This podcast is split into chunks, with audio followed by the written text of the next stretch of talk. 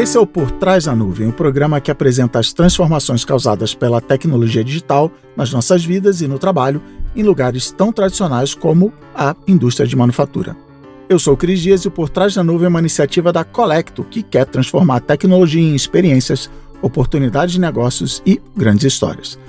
Para saber como a Colecto pode colocar o poder da tecnologia e da nuvem a favor do seu negócio, acesse colecto.com.br.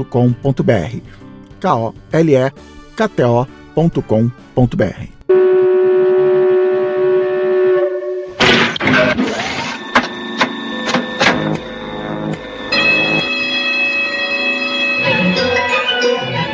Charlie Chaplin retratou como ninguém o dinamismo de uma linha de produção industrial.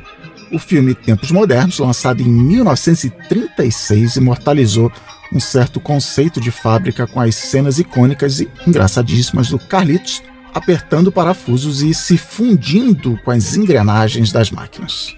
Se você nunca viu o filme ou não se lembra dele, corre para o YouTube, ele está disponível na íntegra por lá e você vai ver que as imagens são muito legais, não é um classicão por acaso. É claro que as fábricas de hoje não se parecem mais com as do Chaplin. Depois de décadas de robotização das máquinas, a transformação digital traz para todas as etapas da cadeia produtiva conceitos como inteligência artificial, computação em nuvem, internet das coisas e jornada integrada do cliente. É a chamada manufatura avançada, com sistemas inteligentes que impactam a produtividade, garantem a eficiência das operações, minimizam perdas, aumentam a capacidade de personalização, enfim, trazem valor e sustentabilidade aos negócios. A tendência é que as fábricas fiquem cada vez mais conectadas e sem fio. Um estudo recente feito pela Nokia com 600 tomadores de decisão ao redor do mundo mostrou que internet das coisas e infraestrutura em nuvem serão as principais áreas de investimento nos próximos anos. A previsão dos especialistas é que vamos chegar em 2030 com 349 milhões de conexões em 5G só no chão de fábrica. 349 milhões. Isso é bem mais que a soma de conexões 5G em todo o mundo, que hoje é por volta de 236 milhões, segundo o levantamento da consultoria de pesquisa especializada em TI, Omdia. Para contar melhor para a gente como a manufatura avançada transforma os negócios, a gente chamou alguém que lida com isso na prática. Meu nome é Felipe Deorato. Comecei minha carreira numa montadora aqui no ABC. Trabalhei por seis anos lá na linha de produção, então, com 17 anos, eu já conhecia um pouco dessa questão da manufatura. Me formei em engenharia mecânica, hoje eu sou especialista em tecnologia no Instituto Senai de Inovação em Manufatura Avançada e Microfabricação. Felipe, obrigado por estar aqui com a gente. Você pode falar um pouquinho sobre as vantagens da manufatura avançada para a sustentabilidade dos negócios? Os pontos positivos né, de você ter uma manufatura inteligente, né, uma manufatura avançada. Então você deixa de ter desperdícios, você passa a ter uma produtividade maior, passa a ser mais eficiente. O seu setor torna-se menos perigoso a partir do momento que você tem um, um processo mais lean, é um processo é, digitalizado, onde você, através de um, é, um exemplo aqui, um gêmeo digital, você consegue prever de antemão, né, como que esse processo vai funcionar então eu, eu acredito que os ganhos são gigantes. Quando a gente fala de sustentabilidade também, vale a pena a gente falar de economia circular, que é um outro tema que vem sendo abordado recentemente. Eu acredito que a digitalização em si ela vai ao encontro da economia circular pelo simples fato de ser um, uma forma de trabalho sustentável. Assim como você diz, uma vez que você deixa de gerar é, desperdícios numa linha de produção, por exemplo. Então você tem ali um menor custo de produção. Lá na ponta o seu produto vai ficar mais barato. São muitos pontos positivos que somando lá na frente torna a sua indústria, sua fábrica muito mais competitiva. A transformação digital chega mesmo para provocar uma revolução, mais uma. Vale lembrar que a indústria já passou por algumas revoluções do século XVIII, o carvão e a máquina a vapor mecanizaram a produção. Já ali no meio do século XX, a energia elétrica tornou possível a produção em massa, aquela lá do Chaplin em tempos modernos. Com a ciência cada vez mais dedicada a melhorar a eficiência competitiva, a gente entra no terceiro ato dessa história, quando as máquinas começam a ser controladas digitalmente e, enfim, abrem caminho para a quarta revolução com a fusão entre internet e fábricas. Além do chão de fábrica e dos processos, a transformação digital também motiva novas formas de se relacionar com clientes, parceiros e stakeholders. É um movimento novo na indústria de manufatura. Por anos, o foco dos negócios estava no produto. Agora, e Cada vez mais, as indústrias de manufatura pesada, como siderurgia, petroquímica e energia, precisam proporcionar experiências que até aqui eram mais comuns nas relações com consumidores finais. Isso significa oferecer aos clientes empresariais experiências baseadas em usabilidade, mobilidade, visão 360 graus e jornadas completas de relacionamento. Abraçar a mudança não é questão de escolha, mas o Brasil tem alguns desafios quando o assunto é transformação digital. Nosso parque industrial é formado por empresas em diferentes estágios de desenvolvimento tecnológico. Em 2016, a Confederação Nacional da Indústria fez um estudo amplo sobre as potencialidades da manufatura avançada no país. Na ocasião, só 48% das empresas adotavam tecnologias digitais na sua produção, com destaque para equipamentos de informática e eletrônicos a digitalização está muito aquém do que pode chegar. O primeiro ponto é o, é o custo dessas tecnologias, que ainda são, para algumas empresas, muito além. Mas também um ponto interessante disso é que para você chegar num status de indústria inteligente, você tem um longo caminho para percorrer. Então, hoje, se você for numa empresa, numa fábrica, numa metalúrgica, por exemplo, às vezes nem o, nem o Lean Manufacturing eles têm. Né? O Lean Manufacturing, para quem não é da área, é a manufatura enxuta, né? Você trabalhar de forma organizada e de forma otimizada. Então, essa otimização de processos, pouquíssimas empresas têm. E é, é o pilar, é o, é o básico de uma fábrica que deseja ser indústria inteligente. Então, eu posso aí colocar tanto o Lean Manufacturing quanto a eficiência energética. Que são dois fatores aí que você pode ver muitas empresas, muitas fábricas no Brasil que não tem esses dois pontos otimizados. Então, eu diria que esse é o primeiro degrau para que as fábricas brasileiras que queiram chegar num patamar de fábrica inteligente, elas precisam atender. Se a digitalização ainda é baixa em muitas empresas, outras companhias apostam na inovação tecnológica para transformar os seus negócios. É o caso da Companhia Siderúrgica Nacional. Mais do que uma indústria gigantesca, ela é um símbolo da industrialização no Brasil e foi criada durante a era Vargas nos anos 1940. A sua privatização nos anos 1990 a tornou também sinônimo de modernização para o setor.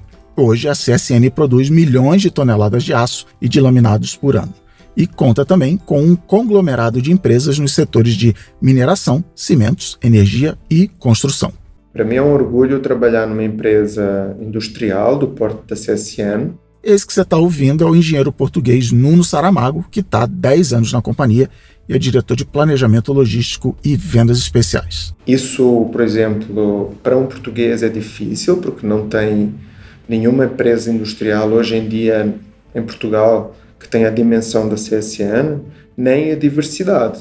Então, para além desse passado histórico que tem a CSN, que foi o motor da industrialização brasileira, esse episódio histórico da CSN ter sido uma, uma oferta, uma retribuição ao Brasil pela participação do Brasil na Segunda Guerra Mundial, todo esse valor histórico da companhia. Hoje em dia, a CSN é uma empresa industrial, um conglomerado industrial com múltiplas indústrias, não é? Cimento, aços longos e planos, mineração, ferrovia, portos, tem processos downstream de distribuição de aço, fabricação de latas. Então é um parque de diversões para o engenheiro, não é? Termina sendo te dando-te a oportunidade de participar, conhecer muitos negócios diferentes. Antigamente as pessoas diziam que uma empresa assim era uma locomotiva da indústria, mas o mais adequado é dizer que é um trem voador, daqueles que flutuam nos trilhos modernoso e super veloz. E, naturalmente, uma das grandes lideranças do setor quando o assunto é inovação. Recentemente, a companhia usou tecnologia e inteligência para transformar a forma como lida com os resíduos e subprodutos da atividade industrial. Todas as indústrias têm uma geração de produtos que podem ser mais classificados como coprodutos ou como sucatas essa classificação de coprodutos como sucatas tem muito a ver com a comercialização que cada empresa consegue fazer desses produtos.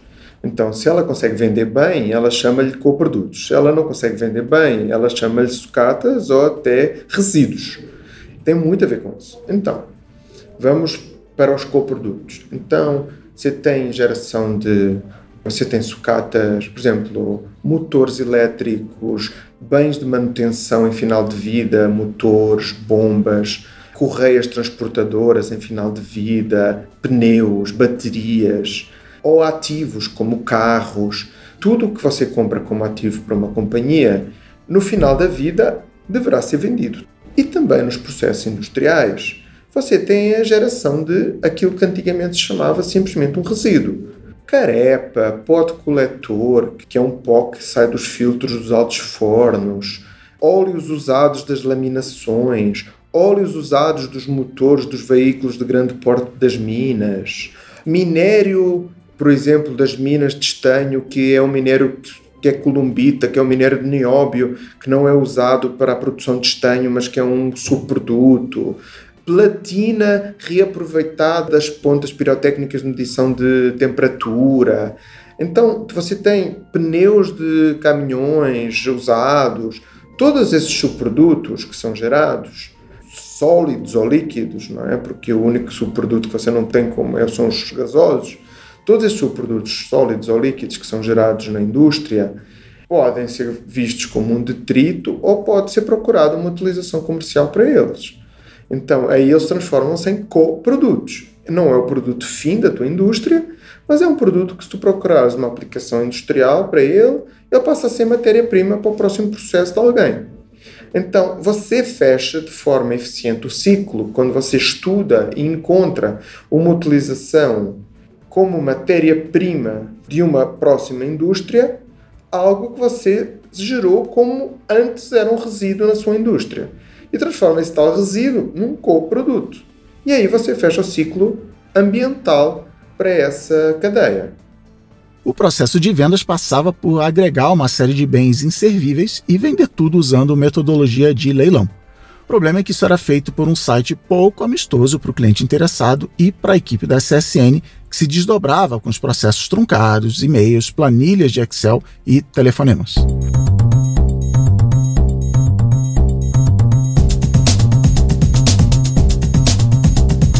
A Colecto é a ponte de tecnologia para reduzir a distância entre o seu negócio e os resultados que você deseja para a sua empresa. O desafio da transformação digital não passa apenas pela aplicação da tecnologia, o resultado final do processo de implementação. A forma como a Colecto realiza esse processo junto com os clientes é fundamental. O objetivo é dar mais visibilidade, permitir mais colaboração e mais controle sobre os projetos para acelerar as entregas. A Collector é reconhecida nacional e internacionalmente por parceiros, clientes e mercados ao longo de sua trajetória pela excelência de entregas de projetos, e esse foi o ponto de partida para estruturar o Collecto Live Flow, sua metodologia proprietária de gestão de projetos e equipes ágeis. O método foi testado e aperfeiçoado ao longo dos últimos anos em projetos que, além de entregar valor através da tecnologia, melhoraram os negócios dos clientes ao propor uma nova forma de organizar os fluxos de trabalho.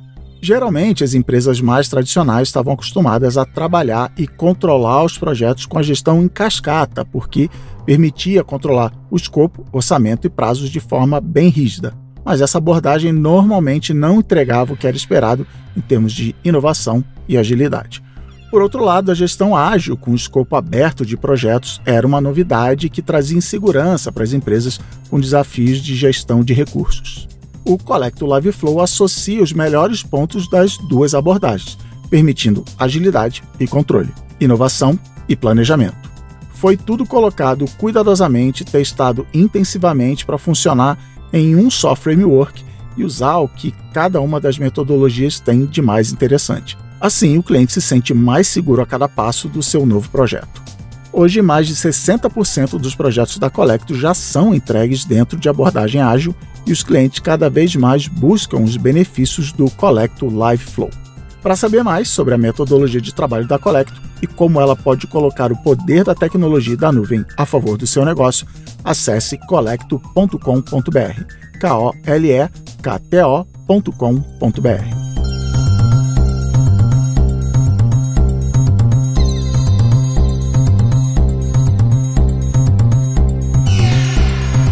Quando a equipe do Nuno Saramago assumiu a área de vendas de bens inservíveis, foram mapeados desafios e oportunidades que culminaram numa mudança de cultura. Então nós começamos por mudar conceptualmente a área. Então a área era vista praticamente como se fossem os lixeiros das indústrias, não é? Vai lá e resolve o meu problema. Tira daqui o meu lixo, sei lá. Sobrou aqui madeira de caixas de madeira de pallets dos produtos que chegam, mais plástico e papel. Tira isso daqui. Eu não quero isso aqui o dono das operações pensaria assim. Então nós mudamos o conceito disso e dizemos, não, o nosso trabalho não é limpar lixo, o nosso trabalho é vender coisas caracterizadas. Então com isso nós montamos uma estrutura de pensamento em quatro pilares. Primeiro é, não somos garis, nós não limpamos lixo, nós vendemos coisas caracterizadas. O segundo é que segregar gera valor. Se tu misturas tudo no mesmo lugar, misturas papel, com papelão, com plástico, com madeira, isso não tem valor. Isso vira um lixo. Mas se tu segregas os teus produtos de forma correta, de forma que eu possa especificar o que é, eu vou encontrar um cliente final que tem interesse nisso. O cliente tem interesse no plástico não é o cliente que tem interesse no papel, não é, interesse, não é o cliente que tem interesse na madeira. Isso tem que ser separado. Se tu não separares, o teu cliente vira o sucateiro, que é quem vai fazer isso em casa dele. Compra tudo muito barato, ou recebe por um valor uh, simbólico tudo muito barato, ele segrega e ele vende para o cliente final. Nós decidimos que nós podíamos fazer isso internamente e começámos a segregar os produtos. Depois falámos da apresentação, nós achamos que apesar que vendemos uma coisa que teoricamente é uma sucata, ela merece uma apresentação apropriada para aquilo que ela é, não tudo misturado, tudo apresentado de uma forma limpa. O último pilar dessa mudança interna foi a migração da metodologia de leilão para uma plataforma com sistema Salesforce de experiência 360. Por final, temos o último pilar, que é onde entrou o Salesforce, que é a questão da transparência. Esse normalmente é um mercado com pouca transparência.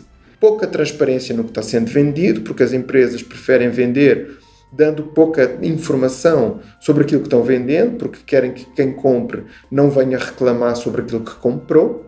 Por isso que quem compra, compra no risco com preço baixo. E normalmente os processos de venda são processos que às vezes, quem sabe que tem uma coisa para vender, que tipo de coisa é que. Eu sei, muitas empresas têm problemas de compliance com esta matéria. Para nós era fundamental trabalhar com leilão, leilão aberto para que todo mundo pudesse ter acesso de forma transparente às ofertas. Então, aumentar o nível de informação sobre os lotes a vender Vamos lá de trás. Segregar devidamente o lote, aumentar o nível de informação sobre os lotes a vender e vender numa estrutura aberta de leilão para que todo mundo possa participar, protegendo inclusivamente quem está trabalhando no setor, que somos nós, todos, as pessoas do departamento, para nós até estarmos protegidos do ponto de vista de compliance e que a venda seja feita de uma forma completamente transparente e de oportunidade igual para qualquer participante. Daí surgiu a necessidade de operar esses leilões, de fazer um marketplace, de apresentar essas informações sobre os lotes num marketplace para dar transparência ao nosso processo de venda e para operar esse leilão.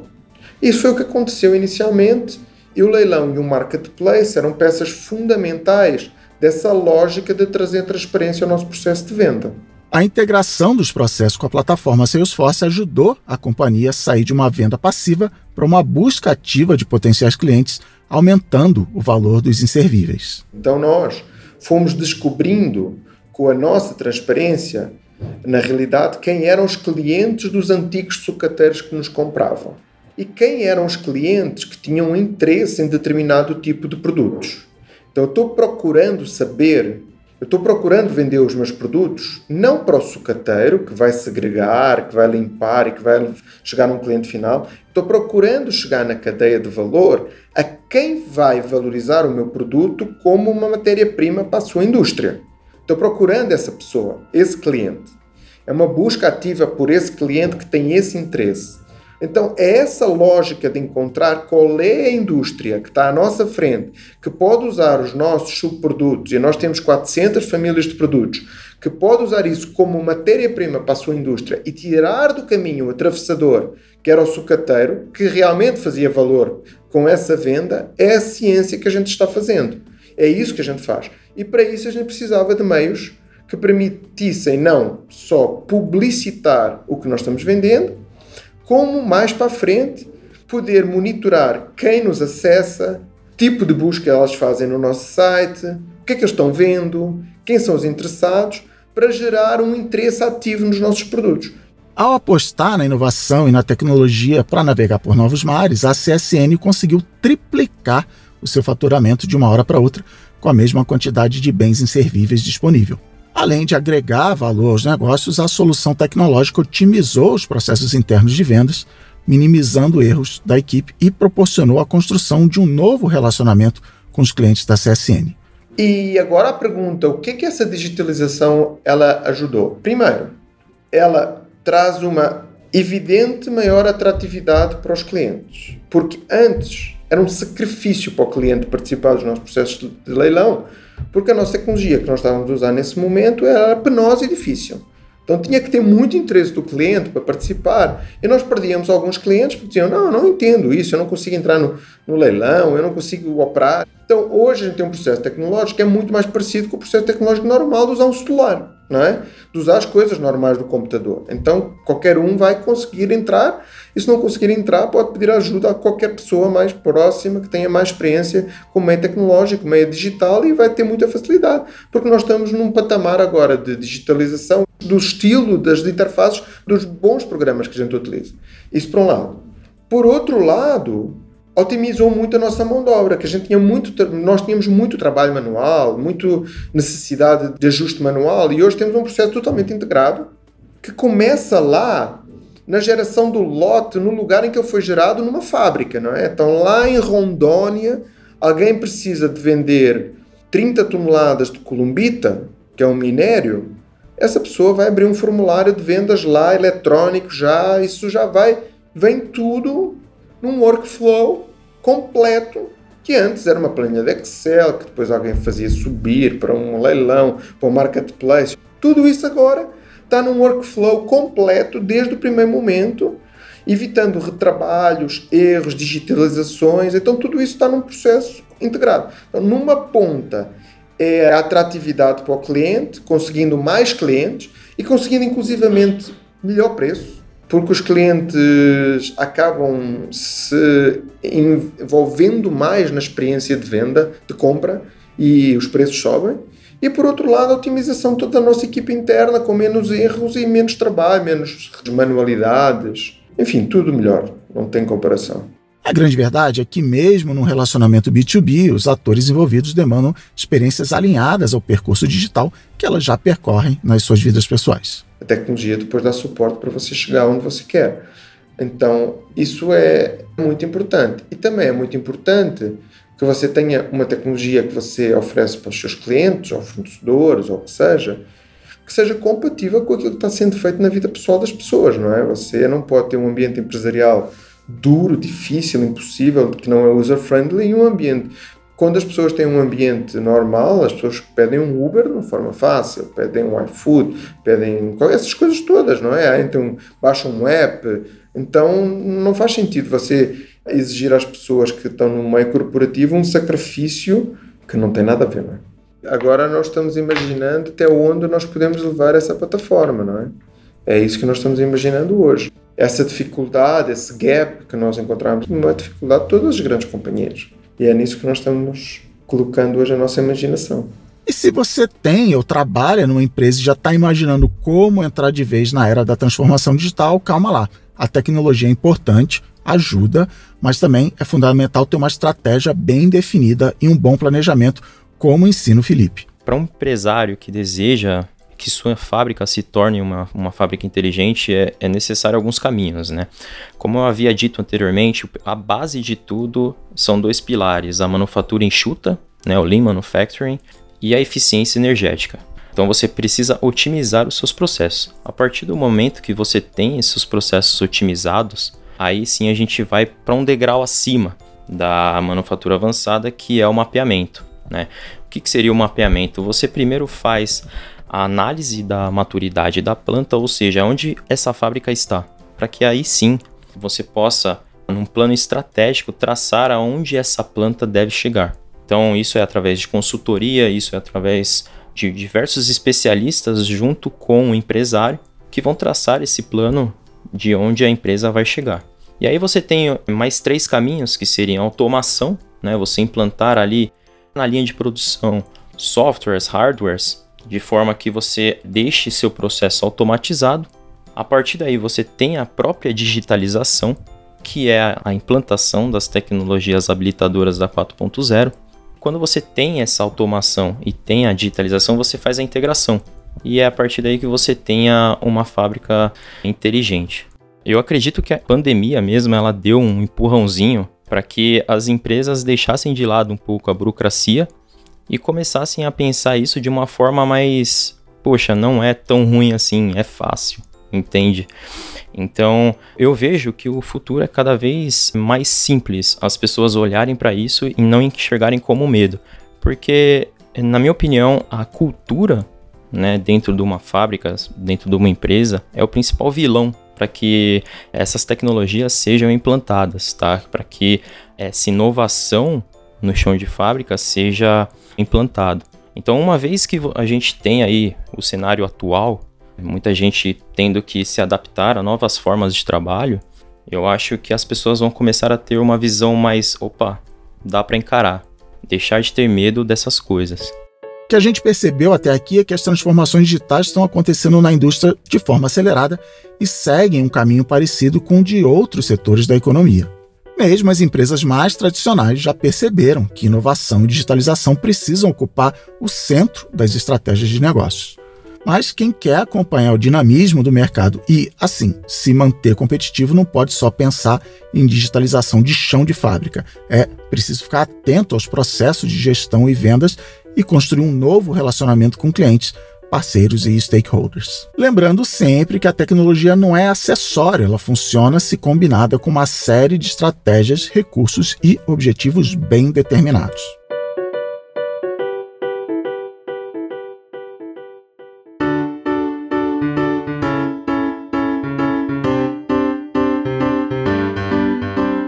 E esse foi o primeiro episódio da segunda temporada do Por Trás da Nuvem. A gente espera que você tenha gostado. Se ainda não ouviu a primeira temporada, passa lá em portrásdanuvem.com.br ou você pode achar a gente em todos os lugares em que você ouve podcast. É só jogar Por Trás da Nuvem na busca. Nessa temporada, a gente vai trazer um monte de casos incríveis de transformação digital em alguns dos principais segmentos da nossa economia: carros, finanças, energia e transporte e ainda uma visão de processos de trabalho ágeis e metodologias de inovação e transformação. Então se liga que os programas vão vir com muitas informações valiosas para você. O Por Trás da Nuvem é uma iniciativa da Colecto produzida pela Ampere. A produção desse programa é do Guilherme Pinheiro e da Maiara Isidoro, direção e coordenação criativa de Alexandre Maron, roteiro de Andressa Basílio, edição e som do Reginaldo Cursino, supervisão de Carlos Vicente e Jean-Pierre Garnier. Eu sou o Cris Dias e até o próximo Por Trás da Nuvem.